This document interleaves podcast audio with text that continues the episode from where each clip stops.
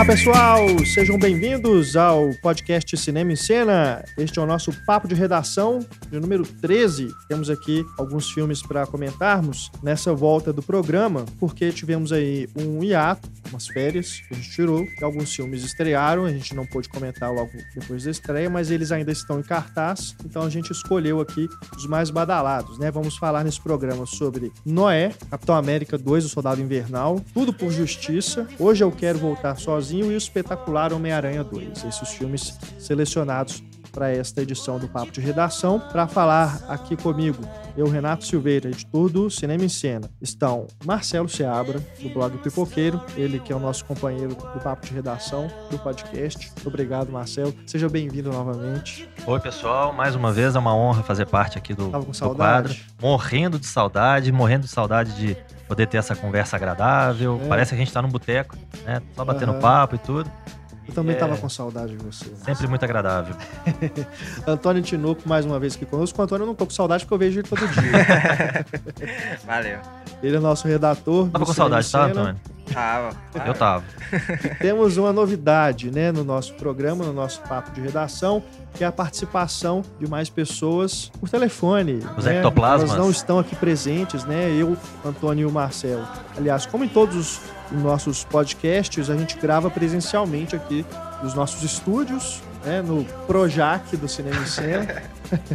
a gente grava aqui é, presencialmente e a gente já fez uma experiência aí há algum tempo com ouvintes, né? A gente conversou com eles por telefone. É, a gente volta a usar essa tecnologia inovadora, né? É, criada pelo nosso querido Graham Bell. e a gente vai contar com participações não só de ouvintes, mas também participações ilustres, né? Temos Pablo Vilaça nesse Uau. programa, temos Heitor Valadão de no. volta no nosso programa e também a Isabel Whitman, que já esteve conosco ah, por aqui.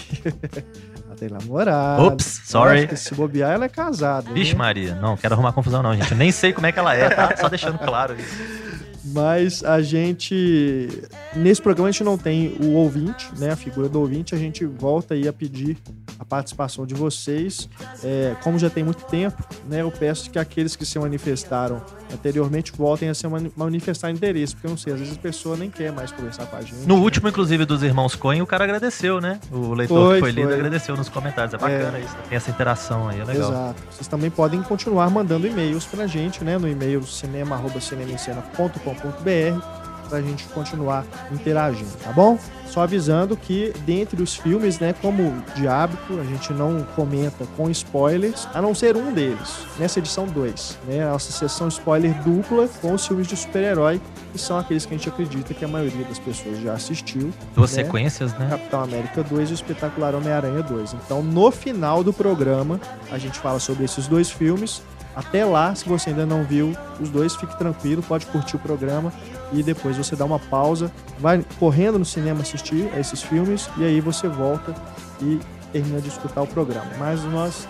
acreditamos que a maioria das pessoas realmente que acompanham o podcast pôde já conferir aí o Capitão América 2, que estreou há mais tempo, e o espetacular Homem-Aranha 2, que eu acho que é um filme que gera tanta expectativa, né? Que muita gente deixa, não deixa para ver muito depois, né? Ver logo na primeira semana mesmo. É, quem é, quem é, fã de quadrinhos, só uma é. catástrofe ia segurar essa pessoa, né? Não perde, né? Então é isso, estão avisados e vamos seguir aqui com a nossa programação do nosso papo de redação.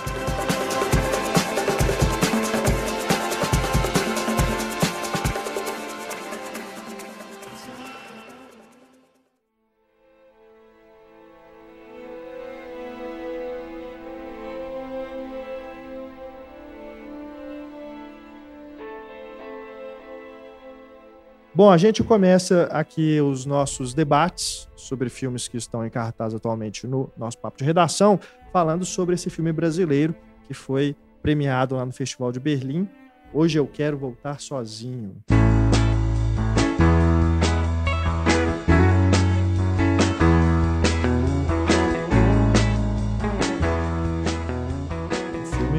Diretor estreante em longas metragens, que é o Daniel Ribeiro, e para falar sobre esse filme com a gente, a gente recebe ele, né? O nosso Dom. Rufem os tambores, né? Pablo Vilaça. Pablo Vilaça inaugurando aqui os trabalhos. Agora a gente vai ter no programa convidados à distância, né? Vão falar com a gente remotamente, né? O Pablo está aqui conosco por telefone. Teremos outros convidados também ao longo do programa. Pablo, muito falando, obrigado. Estou falando diretamente de Paris. Como é que tá o clima aí? Tá, tá, tá bacana, tá, tá legal. Muitos, muitos croissants. e, e eu tô aqui passeando e e mentira, eu tô aqui no bairro Caiçara, então. Humilhação. Ai, ai. Pablo. Quero te ligar, de poder falar que na distância é isso. Você pode inventar, que você tá onde você quiser. você tá. É, você já publicou, na verdade, né? A crítica do Hoje Eu Quero Voltar Sozinho. A gente vai colocar o link aí na página do podcast para as pessoas também lerem a sua opinião. Mas vamos bater um papo aqui sobre esse filme. Eu vi que você gostou bastante, né?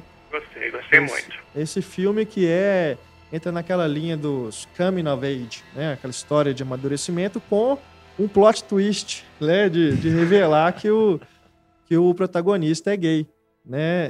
É, mas isso também é uma questão assim, como acontece é, em outros filmes que a gente já viu, por exemplo, até mesmo o azul é a cor mais quente, né? A questão de ser gay não é realmente que importa pro filme, quer falar sobre isso. É, né? não é um filme gay, não é um filme para o público é, gay, né? Tem é esse, acho que a gente pode começar a debater falando sobre esse estigma do filme gay, né? Que até é uma coisa que os próprios distribuidores desse filme e também do Praia do Futuro, que está chegando aí, estão trabalhando, né? De divulgar o filme não como um filme para um público que seria irrestrito, né? E, é Vai ficar, não, ah, não, meu Deus do céu, tem cenas e também né, o azul é mais quente, que eu, no texto que eu escrevi sobre o azul é cor mais quente, eu falava que não é uma história de amor lésbico, é uma história de amor. Exato. duas pessoas que são do mesmo sexo, é, mas é uma história de amor universal. Tem também o tatuagem, que, né? Sim, que, sim. Que o tema homossexualidade não é central na história, é muito mais um filme sobre liberdades do que homossexualidade em si. É, o que eu acho muito interessante, tanto no, no Hoje Eu Quero Voltar Sozinho, e quanto no Praia do Futuro que está para estrear, é, e, e, também no, no, Tatuagem, mas embora a Tatuagem lide sim um pouquinho com a questão do preconceito, mas esses dois filmes, do Futuro e Hoje Eu Quero Voltar Sozinho, o, o preconceito em relação à orientação sexual, ou ele é, é, um, é um tema que não é discutido pelo filme, ou ele é tangencial, sim. como deveria ser numa sociedade evoluída. Não interessa por quem que você está apaixonado, não interessa se é do mesmo sexo ou se é do sexo oposto. Que interessa é que tem uma história de amor ali sendo contada. E eu acho muito interessante que a gente já esteja chegando, apesar de todas as, as os esforços de, de, de grupos fundamentalistas repletos, carregados de preconceito, para tentar ainda manter o mundo atrasado, com uma visão atrasada em relação à homossexualidade, é muito interessante perceber que nós já estamos evoluindo tanto que já estão surgindo vários filmes em que você tem casais centrais gays e que o preconceito não é abordado na história porque não tem que ser. O que interessa é a história de amor entre os, os personagens principais e que se dane o que os outros pensam. É, então é o caso hoje Eu Quero Voltar Sozinho, que, que muito levemente, aliás, nem levemente, eu acho, até como eu coloquei no texto, quando surge uma, uma, uma questão de preconceito no filme aqui e ali, é pelo, no papel representado pelo personagem do, do, do bully da escola, sim, sim. aquele menino, nem a gente pode dizer nem que aquele menino é homofóbico em si, ele é bobo, ele é, é um adolescente, adolescente querendo aparecer. Né? Querendo é, brincar, mas não, não se pode nem dizer que ele é homofóbico. Matou, é, né? é, e, e no, no, no Prédio Futuro, mesma coisa. Então eu acho muito interessante isso. O é, preconceito já nem ser mais um fator nesses filmes. O menino, inclusive, ele sacaneia mais o, o personagem principal, o Leonardo, por ele ser cego, né? cego né? E não por cego, ele ser. Por ser gay, é. exatamente.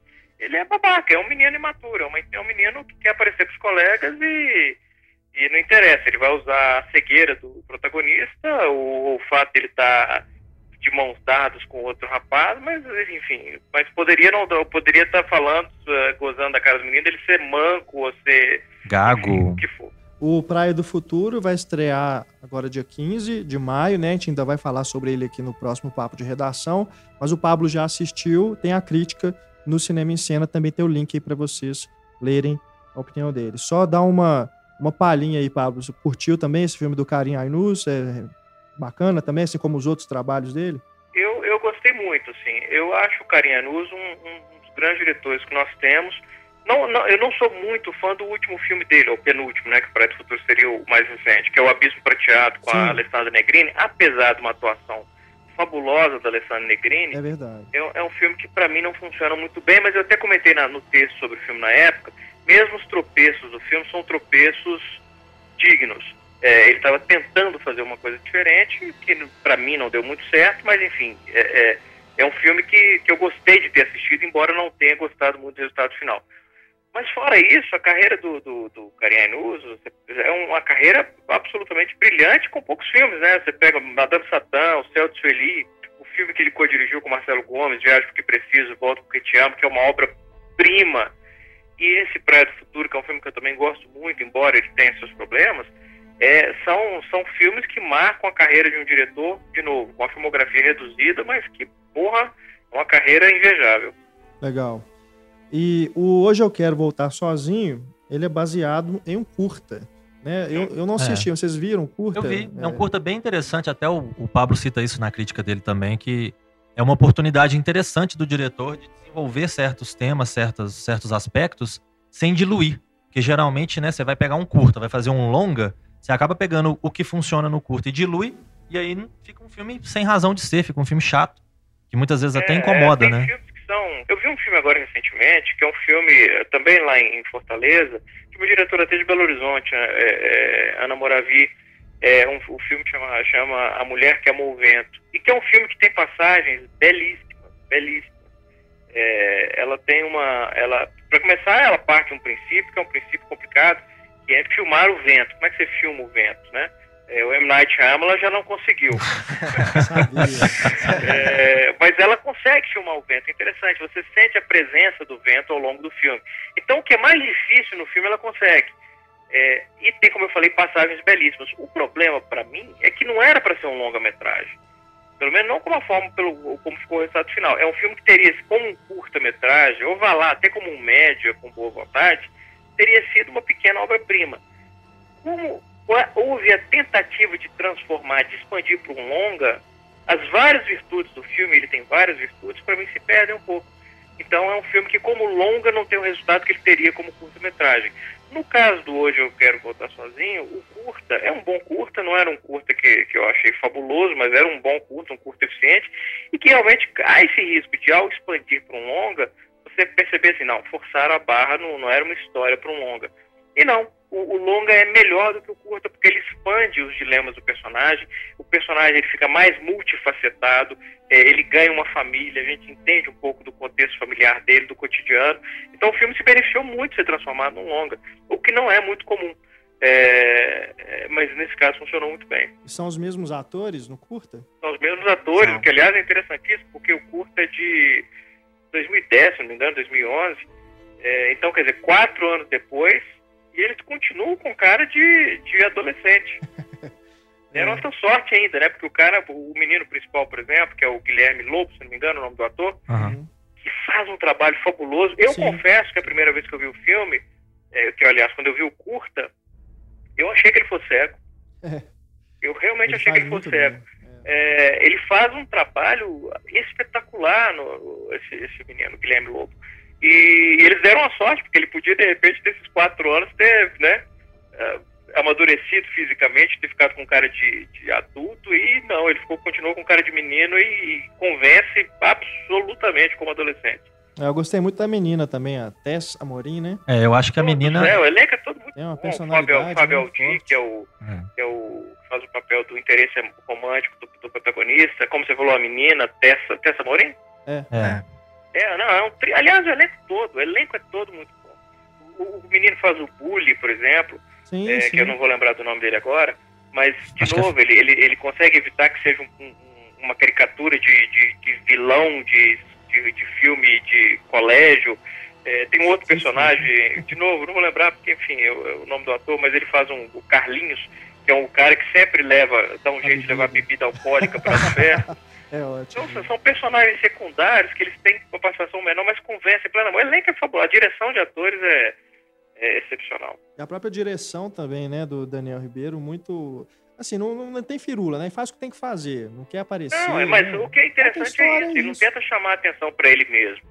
É. é. uma direção objetiva, é, é uma direção sensível sim, e que sim. foca naquilo que interessa, que são os personagens e os seus dilemas. É uma direção certeira. É um filme simples sem ser simplista, né? É um filme. Exato. E simples é o modo de dizer também, né, Marcelo? Porque, assim, é, muitas vezes quando a gente fala, ah, o filme é simples, é, é, é uma injustiça que a gente comete, porque, assim, aquela aparência de simplicidade, ela foi muito Sim. difícil de ser uhum. alcançada. Verdade, é. é então, é, ele foi um, é um trabalho de direção também eu acho é um diretor promissor. É um é. diretor que eu, eu tô curioso para ver o que ele vai fazer a seguir. Isso é até uma coisa que eu, que eu escrevi também, que eu percebo, assim, palpável durante o filme, que você percebe o tanto de gente que deve ter por trás ali, tomando um cuidado para aquilo ali tá daquilo, daquele jeito. Então. É, não, o filme é todo muito bem resolvido. o design de produção, quando você pega, por exemplo, é, é, é, o quarto do, do, protagonista, que é um quarto que obviamente não tem muita firula de decoração, de pôster, etc., não faz o menor sentido, né, ter essas coisas no quarto de um, de um garoto é, cego. O computador é, não tem papel de parede, detalhes, né? é, por exemplo, uma plaquinha que ele tem do lado da cama dele com o nome dele, mas é uma é. plaquinha que tem o nome dele escrito e embaixo as esferas formando o nome dele em braille. Uhum. É, são, são, detalhes que não chamam atenção para si mesmo, de novo, que é importante. Não é aquele negócio do design de produção querendo dizer, olha o que, que eu fiz, olha que bacana. Não, mas compõe.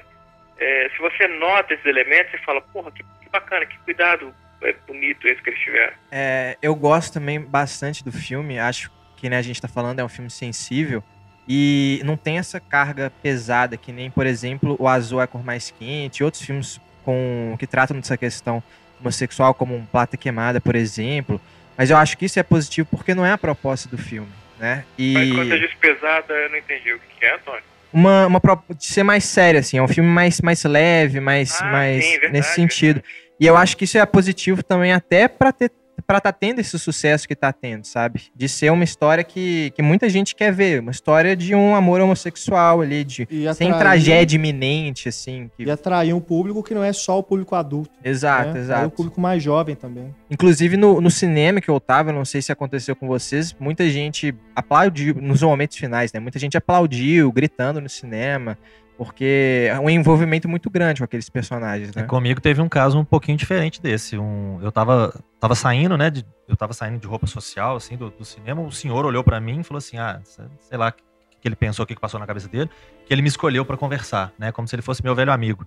E ele virou, olhou para mim e falou assim: eu não esperava isso, não. Isso aí pra ser ruim tem que melhorar. Porque, não, podia ser desse jeito, não. Eu só olhei pra cara dele com a pena estampada na minha cara e falei assim: é, tem nem o que falar, né? Fazer o quê? Eu, virei as costas e é, saí. Ficou meio claro que o, é, foi a, a, temática gay que. É, que perturbou ele. É. E ele é, não esperava. Mas, Marcelo, assim, eu quero acreditar que são aberrações ainda, são resquícios de primitivismo que com o tempo vão acabar, mas que existem. É, na, se você for ver lá no comentário da minha crítica no, no, no, no site, é, teve a maior parte dos leitores dizendo que gostaram do filme e tal. É, e teve um cara lá, uma aberração que ele coloca lá no, no comentário assim, é, é, crítica feia como o filme. Nossa senhora. É, é, então, assim, você vê claramente que o que ele está falando não é em relação à qualidade estética, nem da crítica, nem do filme. Ele está falando que o feio é porque ele se sente. Então é isso, é aberração, são aberrações, são. são são eh, vestir, igual como no corpo da gente a gente ainda tem que eles chamam de, de, de órgãos vestigiais ou de, de, estruturas vestigiais, como dente canino e tal, que vão, apare vão desaparecer eventualmente, essas figuras são figuras vestigiais. São ainda resquícios de uma, de uma civilização primitiva que com mais alguns anos, algumas décadas, a gente, elas desaparecem e a gente acaba de evoluir. Espero, pelo menos, né? Porque tem muita gente fazendo um esforço danado pra gente parar no tempo. é, infelizmente, não são todos os leitores do Cinema Cena que são bacanas, né? É só a grande maioria. Cara, eu, eu tenho muito orgulho, eu, eu, tenho muito orgulho, do, quer dizer, mudando um pouco de assunto, mas eu tenho orgulho danado dos comentaristas do Cinema e Cena, assim. É, quando você pega nível de comentarista de internet, de modo geral, é, é o lixo, lixo do lixo, é o esgoto mais profundo. É, vai no UOL. É, comentarista de, de portal UOL ou de YouTube. E aí quando você vê os comentários do Cinema em Cena, tem um ou outro, sim, que, né, que são realmente aberrações e que entram só para trollar, para, enfim, polemizar gratuitamente, mas a maior parte engaja, mesmo quando eles não concordam com o que está escrito, sabe? É, é, eles concordam, discordam, mas discordam respeitosamente e apresentam um argumentos de por que, que eles não concordam. É, e, e, normalmente o nível é um nível bem alto, eu tenho o maior orgulho disso. É, porque viram aí o comentário funciona como aquilo que ele deveria ser realmente, um espaço democrático de debate, sem ser um partir para ofensa, etc. Tal. Mas é claro que de vez em quando surgem uns babacas, que aí, inclusive, até eu, eu, não, eu não resisto. Eu, tanto que eu, eu, eu procuro ler pouco e comentar menos ainda. É, eu acho que é, o meu papel de comentarista, entre aspas, eu já exerci quando eu publiquei o texto para iniciar a discussão e a partir daí os leitores tomam conta. Mas é claro que de vez em quando você lê uma coisa e fica tão puto, como é que pode ter gente que pensa assim, que aí você acaba entrando e às vezes acaba fazendo igual. É, enfim, aí é meia culpa, meia culpa, meia máxima culpa, aprender para não fazer de novo da próxima vez. Mas de modo geral, concordo. Os comentários cinema e cena são eu fico bem orgulhoso. Ok, valeu, Pablo, pela participação. Tem mais alguma coisa que você queira pontuar sobre o filme ou não? Sobre o filme, não. Só quero ressaltar que o primeiro a colaborar com o telefone fui eu e não o Heitor. Na sua cara, Heitor. tá ok. Muito obrigado, Pablo. E a gente espera aí nos próximos podcasts poder contar novamente com a sua participação aqui. Valeu, Pablo. Valeu. Um abraço e bons filmes. Ó, oh, copiou ele, hein? A gente fala agora sobre Noé.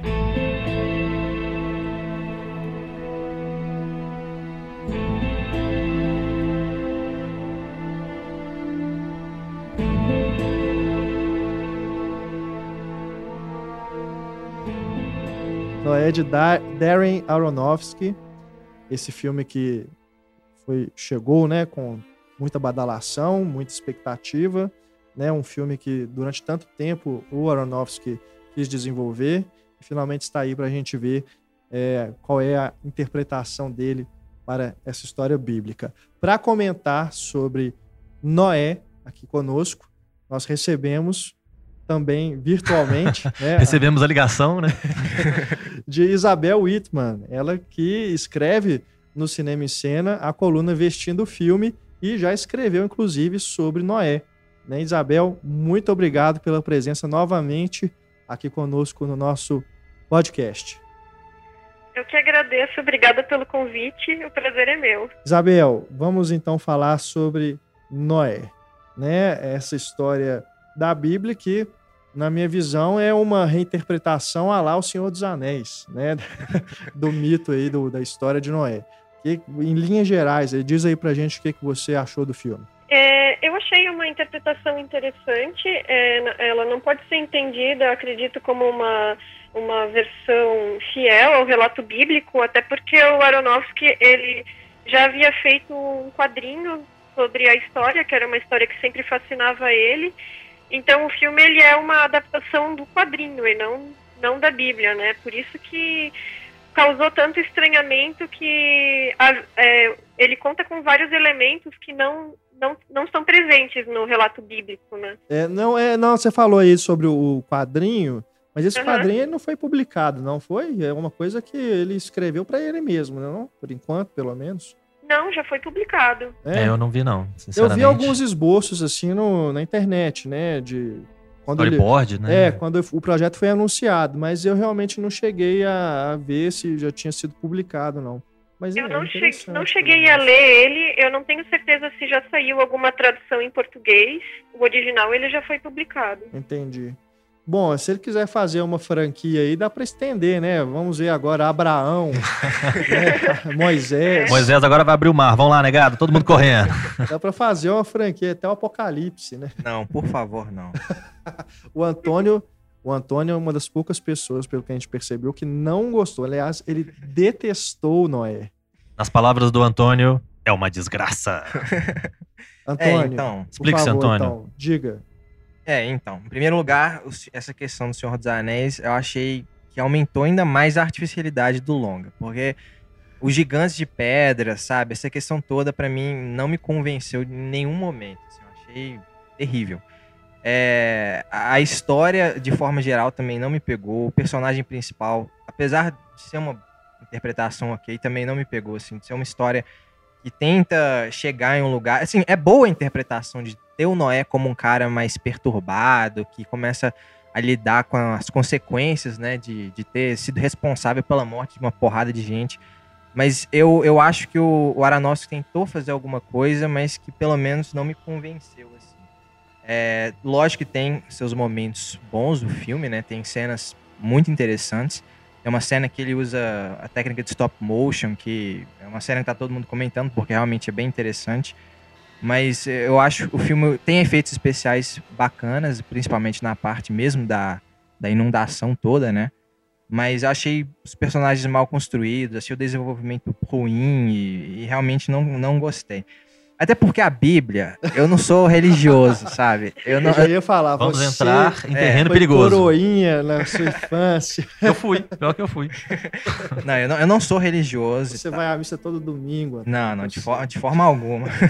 eu não sou religioso, mas assim, pelo menos para mim a Bíblia, ela não é um livro pra você interpretar de forma ah, literal, não, de forma sabe? Alguma. É uma, são parábolas ali que você, você interpreta, você tira a mensagem daquilo ali. E aí você vê aquilo ali no cinema é, de forma literal, sabe? É um. Eu acho que é um problema, assim, é o problema inicial pois do é, longa, não, sabe? Mas, eu, mas ainda assim, eu, eu, eu acho que realmente ele tem muita coisa ali que, por mais que ele esteja fantasiando e colocando aquela toda aquela aura, né, de, de filme épico e tal, ainda assim tá escrito, de, é, tá sendo ilustrado o que tá na Bíblia, né? O que a gente aprende, assim, da, né, na infância, com catecismo, essas coisas. Mas é. É, tem algumas coisas também que me incomodam, por exemplo, quando eu, quando eu achei que ele estava relativizando aquela coisa do criacionismo e tudo, aí mostra Adão e Eva como dois seres iluminados é. no paraíso. Ah, pelo amor de Deus. E aquela cobra, pelo amor de Deus. É. Quando o filme começou, eu vi aquela cobra, eu falei assim, não, não tô acreditando esse filme vai ser uma tragédia. Mas ainda bem que é só aquilo ali, né? Apesar de mostrar mais umas 500 vezes aquela cobra durante o filme, né? Pelo menos é uma coisa que é só da cabeça dele, é um devaneio, um dos devaneios. E eu confesso que eu não entendi até hoje a simbologia da pele da cobra que eles enrolam no eu também não. O diabo é aquilo? Você é... entendeu, Isabel? O Adão e Eva como dois seres luminosos, eu entendi como uma leitura é, gnóstica da, da história bíblica, né? Porque na visão gnóstica do cristianismo, é, os, os, Adão e Eva foram criados como seres luminosos. É, Entendi. E só depois da, da expulsão do paraíso é que os seres humanos adquiriram corporalidade, materialidade. Ah, sim. Achei que era uma referência a Cocum, alguma coisa. é. e, e no caso, a cobra enrolada no braço, eu enxerguei ali uma referência também a uma tradição judaica que é o tefilim, que é enrolado ao redor do braço. Entendi. Geralmente os meninos, quando fazem o bar mitzvah, eles enrolam assim ao redor do braço. Ah, é mesmo, é. Eu já reparei isso mesmo. Isso significa o quê? que tá crescendo, né? amadurecendo? Que é um desafio a ser vencido? Que... É, pelo menos naquela cena que o, é o pai do Noé, né, que tá passando para é. ele, né, e é. acontece aquela tragédia. É isso, né? Ele tá num momento de, de, de adolescência passando ali pra fase adulta. É. Né? Aham embora quem enrolou foi o pai dele, né? Não foi é, ele. É, é, mas de toda forma, assim, é, é, aquela coisa que necessita de uma explicação externa. Né? É, é sim. É, no caso, Dentro do filme é, mesmo, acho que não faz muito não sentido. Não é uma leitura simples para todo mundo ver o filme e entender isso e compreender essas coisas que talvez estejam escondidas aí, né? É. Eu acho interessante porque com o advento das redes sociais, todo mundo vira um pouco de crítico de cinema, né? Então, ah, todo mundo dá uma opinião aqui e ali. e eu tenho muita gente conhecida na minha linha de tempo lá do, do Facebook que comentou a respeito do Noé. Eu acho que Noé foi um filme que eu não vi como outro recentemente, o tanto de gente que se motivou a querer escrever alguma coisa a respeito do Noé. Muita gente que eu conheço escreveu alguma coisa, aí eu de vez em quando li aqui ali um comentário e aí, acho que as duas coisas que eu percebi, que foi exatamente a impressão que eu tive. As pessoas que são religiosas, que seguem algum tipo de credo ou qualquer coisa assim, foram no cinema esperando uma coisa e não viram. Sim. Então saíram frustradas. Todas as pessoas que eu vi que são evangélicos, que são né, mais desse lado, meteram o pau no filme porque foge completamente do que estava esperando, do que a Bíblia coloca e tudo mais. E as pessoas, por outro lado, que não são religiosas, como é o meu caso, o caso do Antônio e tudo mais, quando a gente assiste um, um filme desse, você vê um tanto de buraco. Você vê, assim, falhas para tudo quanto é lado, porque a história já é uma história extremamente falha. Então, É, pra começo de conversa, pô, o cara juntou bicho de tudo quanto é lado do universo, até bicho que não existia ainda. que, por que diabos ele trouxe pernilongo pra dentro da arca? Então, é. é. uma história que é extremamente falha, que você teoricamente precisaria, não sei, de ter fé ou qualquer coisa assim para poder levar mais a sério. Quem tem fé não gostou, porque foi muito alterado.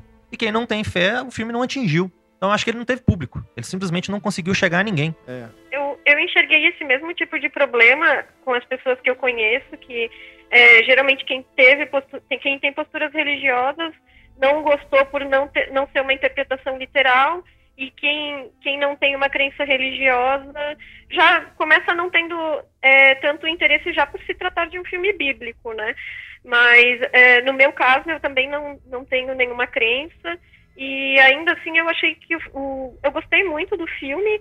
E a questão do, dos animais e da arca e tudo eu entendo como um filme de fantasia como vocês mencionaram Senhor dos Anéis e tudo. Acho que tem que eu, tem, tem que desligar um pouco nessa, nessa hora, um pouco esse pensamento lógico e mergulhar um pouco na fantasia, como, como uma adaptação de quadrinho mesmo. Até em relação ao figurino, né, Isabel? Como você pontua lá na sua coluna, né? Porque são roupas ali que na, na, né, se você levar o pé da letra, não teria condição nenhuma de existir uma Sim, coisa estilizada. Nenhuma. É, é, são, são roupas que não pertencem a nenhum período histórico, não estão retratando época nenhuma.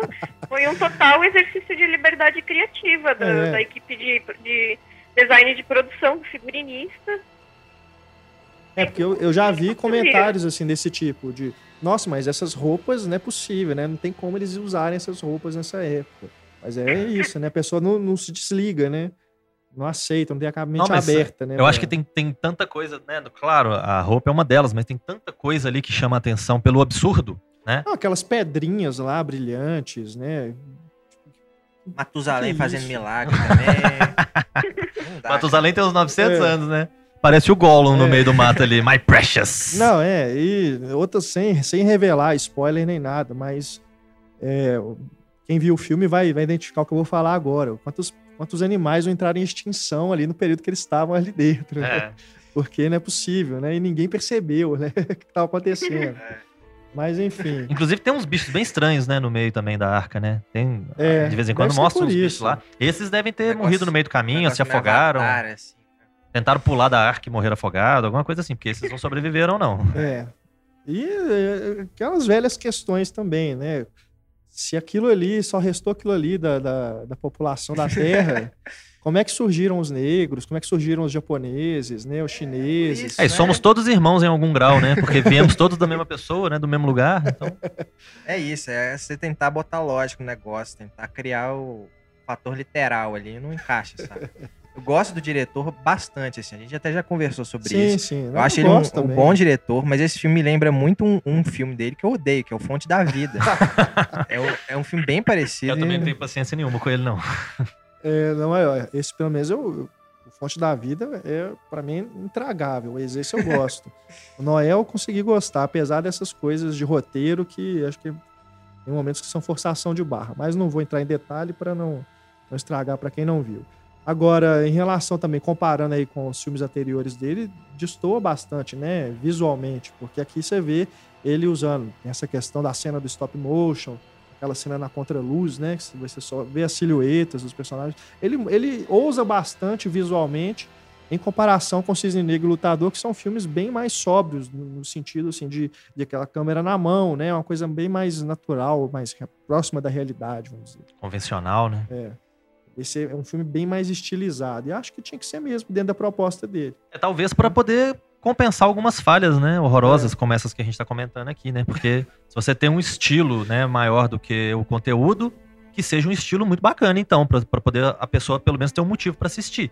Tô assistindo pelo estilo, né? É. Uma coisa que muita gente, por exemplo, naquele no acho que no Kill Bill, né, tem uma cena que fica em preto e branco, aí tem Sim. uma lâmpada e tal.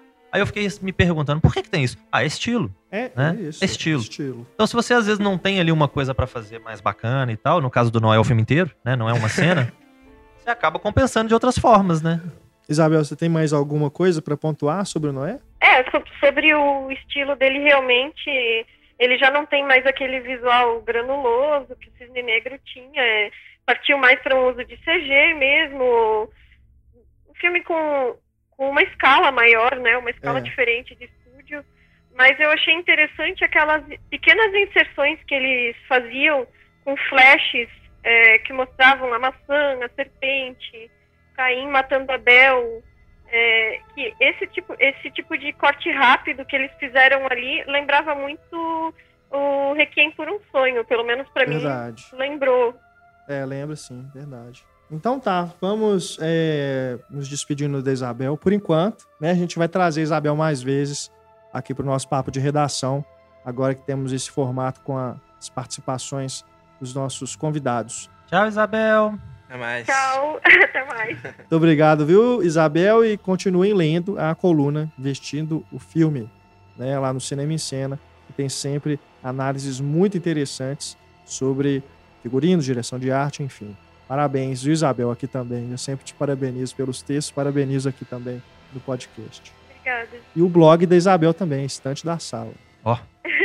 Obrigada. Bom, outro filme que está. Ah, esse já saiu de cartaz, né? Já, já tem um tempinho. Por Justiça.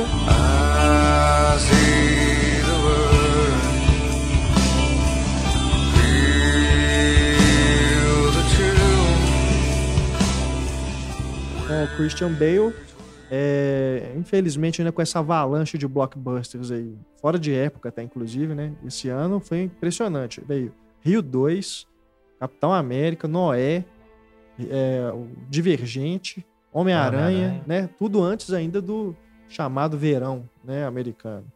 Que é a temporada que é considerada a temporada própria, né, para os blockbusters. Então, eu, esses filmes menores acabaram ficando pouco tempo em cartaz, né? Mas acho que tudo por justiça, por ter o Christian Bale, né? Tem um elenco bacana, vale a pena a gente falar um pouco sobre ele. Né? O Christian Bale mais uma vez fazendo irmão de um lutador, uma história que se passa no subúrbio americano, né? Um crime acontecendo por ali, mas dessa vez pelo menos ele não está tão magro, né? Coitado, não, não é o, o vencedor, né? Que é o filme que ele ganhou o Oscar, que ele faz o irmão do Mark Wahlberg, que é um boxeador. Aqui no caso é o Affleck. Casey Affleck, que é um lutador de Clube da Luta. De rua, né? As cenas ali de, de porrada são iguaizinhas do filme do, do Fincher, né? É. Mas. Uh... É, eu acho fantástico o Christian Bale, se eu não me engano, ele é galês, né? Ele sempre é, faz um sim, americano médio, assim, sim, do, é. do, interiorzinho lá e tal. Está, está bem, né? Consegue fazer bacana um personagem. É. O próprio Bruce Wayne, né? É um símbolo do, dos Estados Unidos, né? O Batman. Então o Christian Bale já provou por A mais B que ele consegue viver um americano tranquilo também, sem, é. sem ter um sotaque muito forte. Coisa que em outros filmes, né, Velvet Goldmine, vários filmes dele, a gente nota, né, o sotaque característico dele. Mas ele é. faz um, deve fazer um bom trabalho, né, de dicção para esconder isso. Esse filme que é dirigido pelo Chris Scott Cooper. Scott Cooper. Scott Cooper. Vamos falar Chris Cooper. de Coração Louco, né? Exato. Coração Louco é um filme muito bacana. Muito legal. É, é uma, bem... uma música que eu escuto quase todo dia, que é, é o The Weary Kind. Muito é. bacana, ganhou um Oscar, inclusive. Esse a gente pode dizer que é também um drama familiar with a vengeance, né? Tem a história policial ali por trás também. Com o Woody Harrison fazendo um raro vilão na carreira, né? Um, um cara mal encarado, né? Malvado mesmo. Já na primeira cena, né? Já mostra o que, que ele é. Então, é, eu, eu, achei interessante a escolha, até porque o William Dafoe também tá no filme e num, num, num casting clichê aí seria o contrário, né? É. O William Dafoe seria o cara malvado, né? O vilãozão. É quase um vilão bonzinho no filme, é, né? Exato. Mas é, apesar, assim, de eu, de eu achar que o filme todo tem um tom um tom só. Eu gostei, gostei das atuações. É, é um filme que segue uma linha reta, né? É. Você não tem Sim, nenhuma diferença, aquilo ali vai acontecer, agora vai acontecer isso, agora vai acontecer é. aquilo, agora acabou, beleza? O que, que eu vou fazer agora? Eu vou tomar um sorvete. Exato, é. Não se preocupem, tá? A gente não vai revelar o que acontece, né? Mais uma vez, só reforçando. É, mas é um filme bem feito, né? Bem, é um bem, bom filme. É um filme, é um bom filme. Pena que ele estreou aí numa época foi pós-Oscar, né? E logo depois já vieram esses filmes aí. Acho que pouca gente deve ter visto. Mas, de toda forma. Eu acho que tem um, tem um elenco. DVD, igual você já mencionou, tem um elenco muito bom, muito bacana, com atores muito legais. Né? Tem o próprio William Dafoe, que já foi mencionado. Tem o Sam Shepard, tem Forrest, Forrest Whitaker é. com agora, uma voz estranha. É, agora o, o ponto baixo para mim de todos é o Forrest Whitaker, né? Que ele tá uma coisa monstruosa, né? Ele tá um é. bicho esquisito, uma voz esquisitaça, só fazendo caras e bocas que você não fala, não, esse não é o ator que eu conheço, não tem condição. Não é esse, esse cara não é o último rei da Escócia, né? Não é, pois o, é. dos outros grandes Isso... papéis do Bird, né? É verdade, é. Isso Parece de aparecer que... grandes atores a todo momento, né? Entra uma cena, parece um grande ator, tipo, você reconhece logo de cara.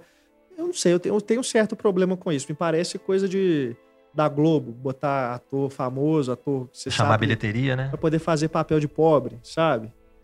Aí você coloca os caras aqui que você já viu fazendo, né? Papéis, né? Tal, tudo no, no, nesse, nesse ambiente, né?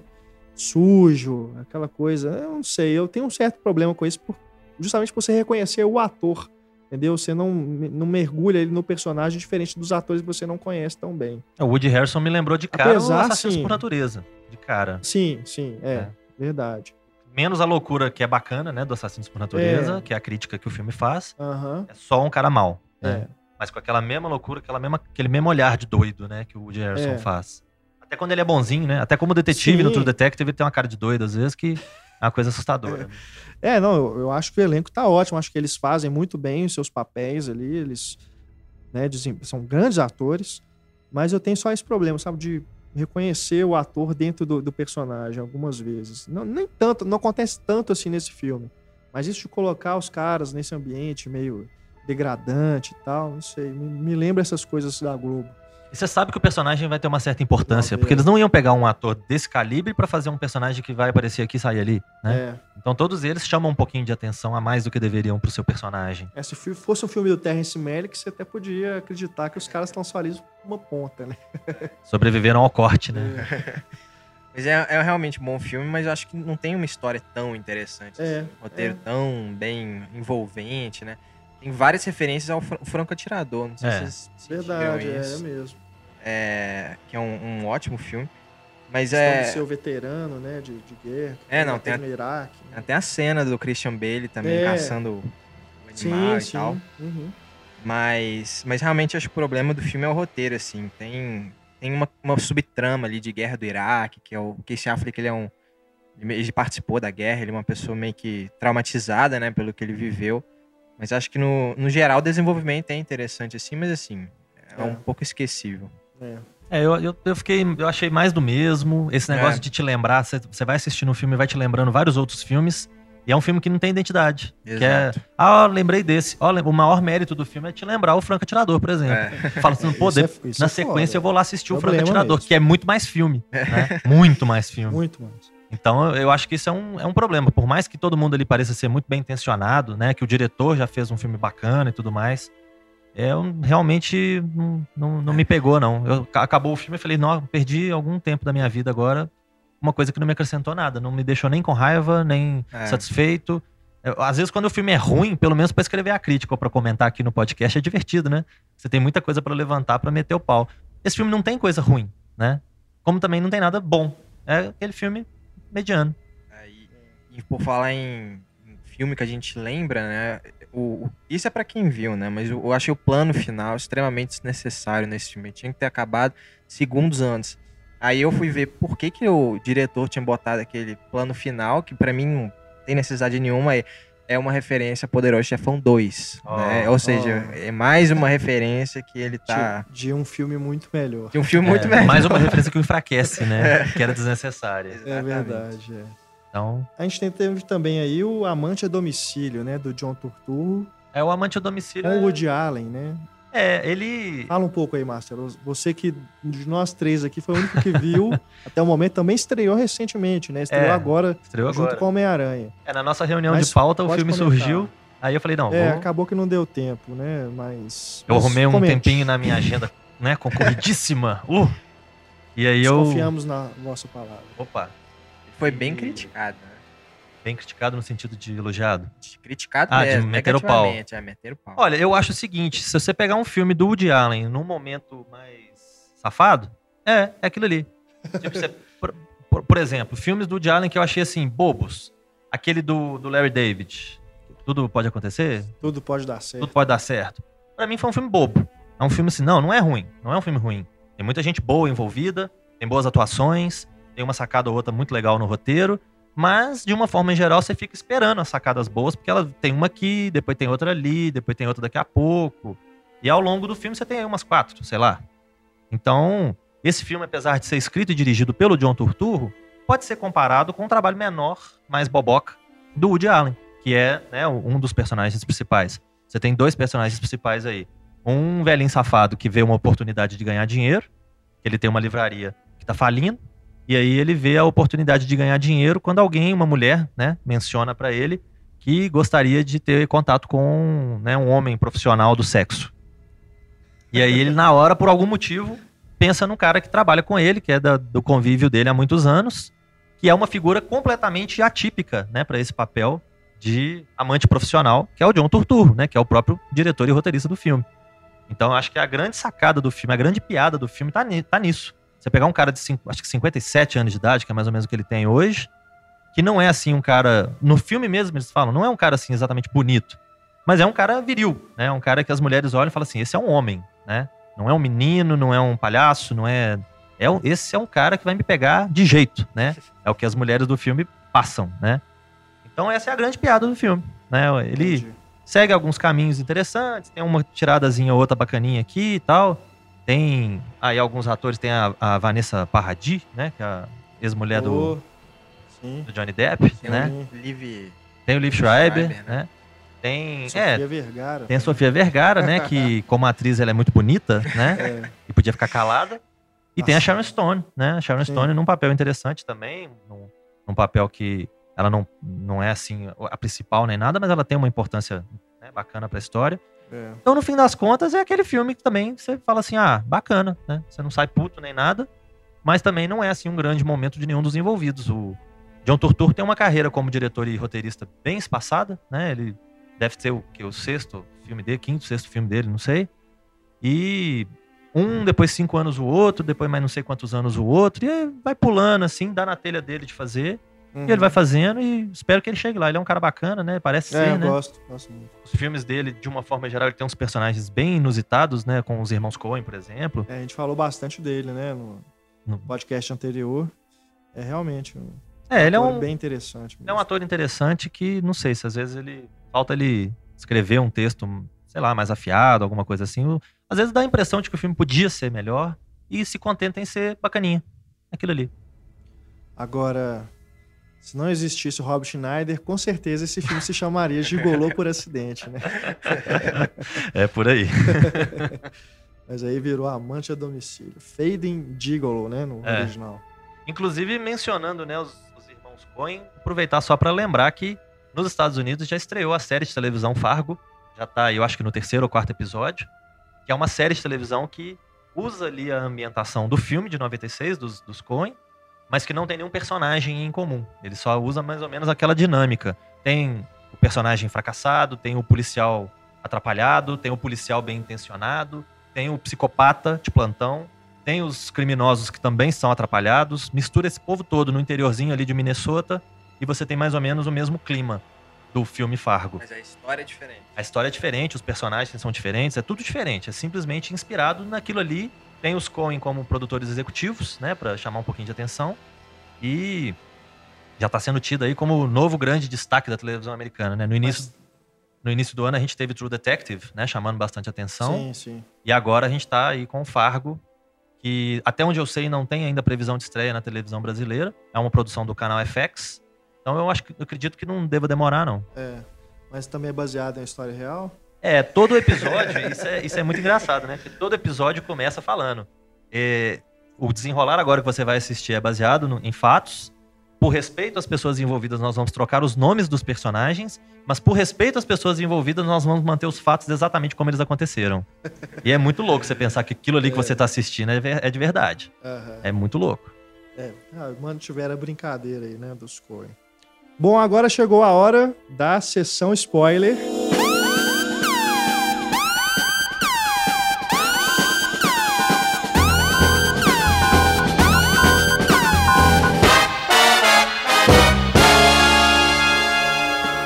Sessão spoiler, você já sabe, vocês que acompanham o papo de redação, é aquele momento do programa em que a gente fala sobre o filme Sem Trava na Língua. Perigo, perigo. Né? O escolhido desse programa é o Capitão América 2, o Soldado Invernal.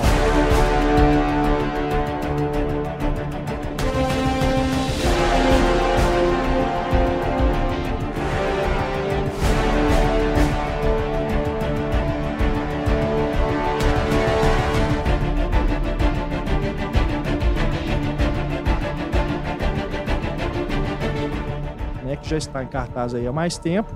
Acredito que todo mundo que acompanha o programa já assistiu, né? Se não assistiu ainda, a recomendação é você dar uma pausa aqui, vá ao cinema, assista. Se você deixar para ver em casa, então você vai ter que guardar e favoritar o podcast para você escutar depois os nossos comentários, porque a gente vai revelar aqui detalhes da trama e também aí discutir o que pode vir a acontecer nos próximos filmes da Marvel.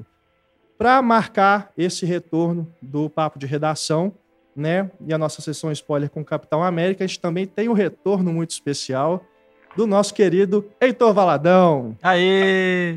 Fala, Heitor, beleza? Muito obrigado pela, pelas boas-vindas. Agradeço a oportunidade de poder participar, mesmo que um pouquinho de longe, mas é, eu fico muito feliz de poder voltar a participar do podcast. Beleza. O, o Heitor é, assim como os nossos outros convidados, né? Participa aqui pelo telefone ele é o tipo o Charlie, né, do, das Panteras. Nós somos as Panteras. Hello, Charlie. e o Heitor é o Charlie. Bom, vamos então começar a falar do, do Capitão América, né? O Capitão América 2, que segue aí depois, vem depois de Homem de Ferro 3 e Thor, o Mundo Sombrio, esses dois aí já da fase 2 da Marvel pós Os Vingadores né? E já prepara o terreno aí para os Vingadores 2, a Era de Ultron, que vai estrear no ano que vem. Bom, a gente tem também acontecendo ao mesmo tempo, é, já é a questão que eu vou lançar aqui para vocês, a série Agentes da Shield. Está passando aí qual canal aqui no Brasil? Na Sony? É isso? Sony, é. É Sony, né? Então, acontece no filme, né, uma reconfiguração, a gente pode dizer, do universo da Marvel com os fatos ali que são revelados a respeito da Shield. Como é que vocês acreditam que isso vai afetar tanto a série quanto aí os Vingadores, né? Os próximos, os Vingadores 2, os próximos filmes da Marvel? Porque é uma, é uma questão realmente ali muito importante, né? É, a Shield é praticamente desligada, né? Os, os membros vão cada um para o seu rumo, caçar seu caminho. Como é que vocês acreditam aí que isso vai se desenrolar? Heitor, primeiro, você, o que, que você acha que pode vir aí? E, aliás, fale também se você gostou, se te agradou esse desenrolar da trama? Bom, é, é uma aposta extremamente arriscada da Marvel, né, que certamente desde a concepção da série do, dos agentes da SHIELD provavelmente já estava programado, né? A gente começa a série de um jeito e no meio né, da primeira temporada já vai ter aí uma, uma reviravolta gigantesca.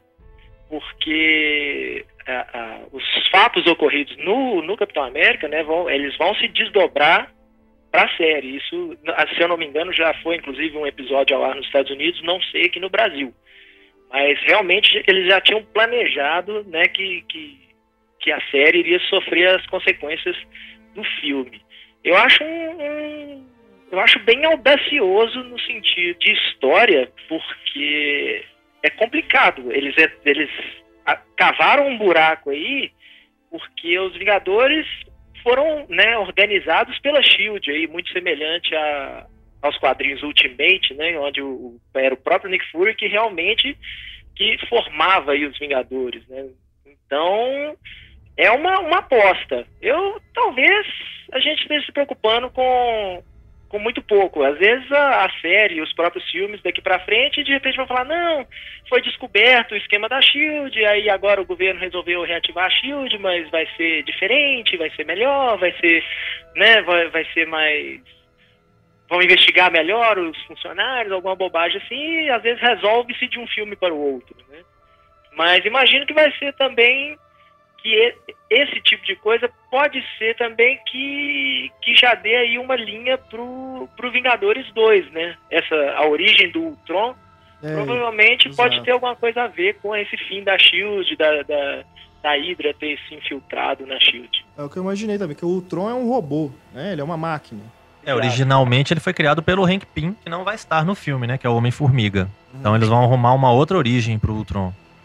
É, mas a, a SHIELD, ela pode também continuar existindo, se a gente for pensar, meio que por baixo dos panos ali, né? Não como uma instituição do governo que todo mundo reconhece, tem um prédio no meio da, da cidade, mas uma coisa mais secreta, né? Então, Marvel também pode, pode seguir por é. esse caminho. É, enquanto existir o Nick Fury, vai existir a SHIELD, é. né? Um não é. tem como tirar desvincular do outro. Eu acho que nas próprias revistas em quadrinho, até morte de personagem se resolve muito fácil. Personagem é, que morreu volta. Certeza. O então... próprio Capitão América já morreu nos quadrinhos uma vez, né? Então, e isso já foi resolvido.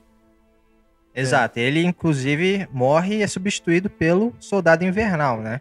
Sim. É. Pode que é ser é uma, uma jogada bem legal, assim. Eu acho bem legal eles colocarem o Soldado Invernal no, no universo cinematográfico da Marvel, exatamente é, eu acho que os fãs, mais do que o público em geral, mas eu acho que os fãs já ficam esperando que isso pode acontecer um dia, né? Mesmo que o soldado, universal, o soldado invernal, desculpa, já ia falar soldado universal, memórias de Van Damme. Mas, Está vivo nos é, nossos corações. Mesmo o soldado invernal nunca mais aparecendo no universo cinematográfico, eu acho que ainda vai ter aquela coisa dos fãs esperando, assim, ó, o Capitão América pode morrer, que já existe o soldado invernal e ele no fim do filme, né, a gente vê que ele já está aí, é, é, já não é realmente um agente da Hydra mais, então acho que os fãs ficam aguardando o momento que eles vão simular a morte do Capitão América e o, e o Buck vai substituir o Steve Rogers. É, vai ser rápido, porque o Chris Evans tá saindo fora, né? Ele não tem. O contrato dele tá acabando com a Marvel, então futuro muito próximo que ele vai ser. pode ser substituído aí. Pelo... É, se eu não me engano, ele, o contrato dele é só Vingadores 2, Capitão América 3, é, talvez aí... Vingadores 3, né? É, eu acho que acaba no Capitão 3. Aí já devem inventar alguma forma do Sebastian Stan, né, o ator que faz o Soldado Invernal, assumir de vez. É, a não ser que, assim como Robert Downey Jr., a Marvel resolva finalmente enfiar a mão no bolso e deixar, deixar o cara ganhar bem, né? Que foi exatamente isso. O, Robert Downey Jr., ele enrolou bastante para aceitar fazer Vingadores 2, mas já pro Homem de Ferro 3 ele recebeu uma bolada, né, em relação ao, a, ele recebeu porcentagem da bilheteria. Eu me lembro de, de, ver uma entrevista, ele achando o máximo, assim, que ele recebeu, se não me engano, 65 milhões pelo Homem de Ferro 3, e que o povo da Marvel tinha ficado puto, assim, de ter que pagar essa grana para ele. É, claro, tudo muito na brincadeira, mas a Marvel é famosa, né, por pegar desconhecidos para os personagens dela. Não vou chamar o Robert Downey Jr. de desconhecido, né? Mas era um cara que estava em baixa na época. Se você olhar o Chris Hemsworth, o próprio Chris Evans, ninguém era um mega astro, né? Para o papel. Mas é, por mais que sejam caras que já tinham algum reconhecimento, eram caras que ganhariam muito pouco se em comparação a, a astros de verdade. Então é a forma que a Marvel está encontrando agora de manter esses caras, é fazendo com que eles ganhem porcentagem das bilheterias também. É, o próprio Sebastian Stan, desconhecido ilustre, né? Com certeza. E agora, a relação dele com o Buck, eu não sei, para mim, pelo menos, não, não, não tive o, uma ligação dramática com a coisa toda, não. Acho que até porque no primeiro filme, o Buck é um personagem que vai embora ali e acabou né? Você não, não tem muito apego com ele, não. E nesse filme eles tentam é, resgatar essa relação dos dois, tem uns flashbacks, né, com cenas que a gente não tinha visto, né, do Steve Rogers antes de virar Capitão América e tudo.